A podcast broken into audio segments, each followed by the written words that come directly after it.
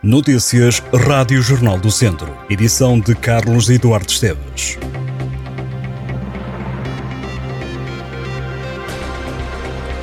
A linha da Beira Alta, que está encerrada para obras desde o dia 19 de abril, já não vai reabrir em janeiro de 2023, como estava inicialmente previsto. A Infraestruturas de Portugal que o confirma. A empresa explica que foi confrontada com a declaração de impacto ambiental relativa à duplicação do IP3 Coimbra-Viseu, que não validou a nova variante da Santa Combadão, tendo sido antes aprovada a solução de duplicação do atual troço IP3.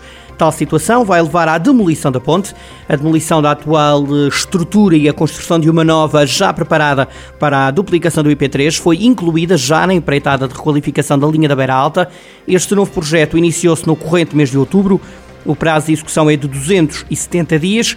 Para além desta nova obra, a falta de materiais também está a atrasar os trabalhos. As obras de requalificação do corredor ferroviário, no total de 160 km, vão custar 500 milhões de euros. Entretanto, o presidente da Comunidade Intermunicipal de Viseu de Olofões e da Câmara de Viseu, Fernando Ruas, disse que o Ministro das Infraestruturas comprometeu a estudar a ligação de Viseu à linha da Beira Alta. A proposta foi apresentada pelo autarca depois de o governante ter dito que não havia financiamento para a construção do novo corredor ferroviário Aveiro, Viseu, Salamanca. Perante esta resposta, Ruas sugeriu ao governante que ligasse Viseu à linha da Beira Alta, atualmente em obras. A cidade está sem comboio desde o início da década de 90. Em relação ao IP3, Fernando Ruas revelou que, em nome da Comunidade Intermunicipal Viseu de Olafões, apresentou ao Ministro das Infraestruturas um traçado alternativo na zona de Santa Combadão e que, segundo o autarca, cumpre a promessa de Viseu e Coimbra ficarem ligados em perfil de autoestrada. Já em relação às obras de requalificação da Estrada Nacional 229 entre Viseu e Sátão, o titular da pasta das obras públicas explicou que até ao final do ano avança a intervenção entre o Mundão e Sátão. A construção da variante entre o Mundão e Viseu deve iniciar-se no primeiro trimestre do próximo ano. Um homem de 45 anos foi detido pela GNR no Conselho de Taboaço por caçar com meios considerados proibidos. Foi apanhado a usar laços de aço e substâncias para atrair animais. O caçador foi constituído arguído e o caso foi comunicado ao Tribunal de Moimenta da Beira. A Liga Portuguesa contra o Cancro avança para novo peditório nacional. Entre esta sexta-feira e a próxima terça-feira vão estar na rua vários voluntários a recolher donativos.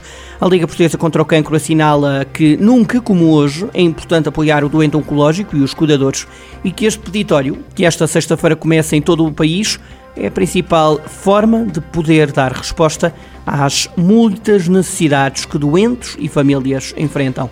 De acordo com a Liga, o cancro é a segunda causa de morte mais frequente em Portugal. Os tipos de tumor mais prevalentes em Portugal são o coloretal, da mama e da próstata. O CDS em Viseu tem um novo líder. Gonçalo Calheiros foi eleito presidente da Comissão Política Conselhia numa lista que tem como mandatário Helder Amaral, antigo deputado na Assembleia da República e várias vezes presidente da distrital do partido. Gonçalo Calheiros apela a que antigos e novos militantes se juntem no renascimento do CDS.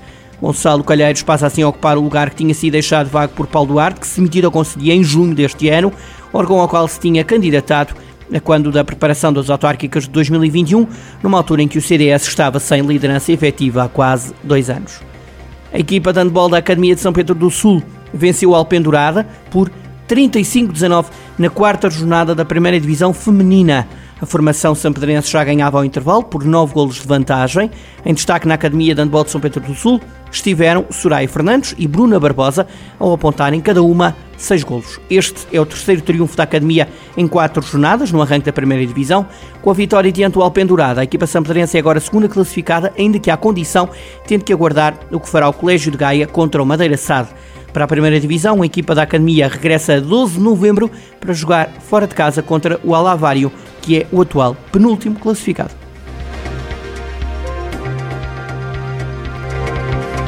Estas e outras notícias em jornaldocentro.pt.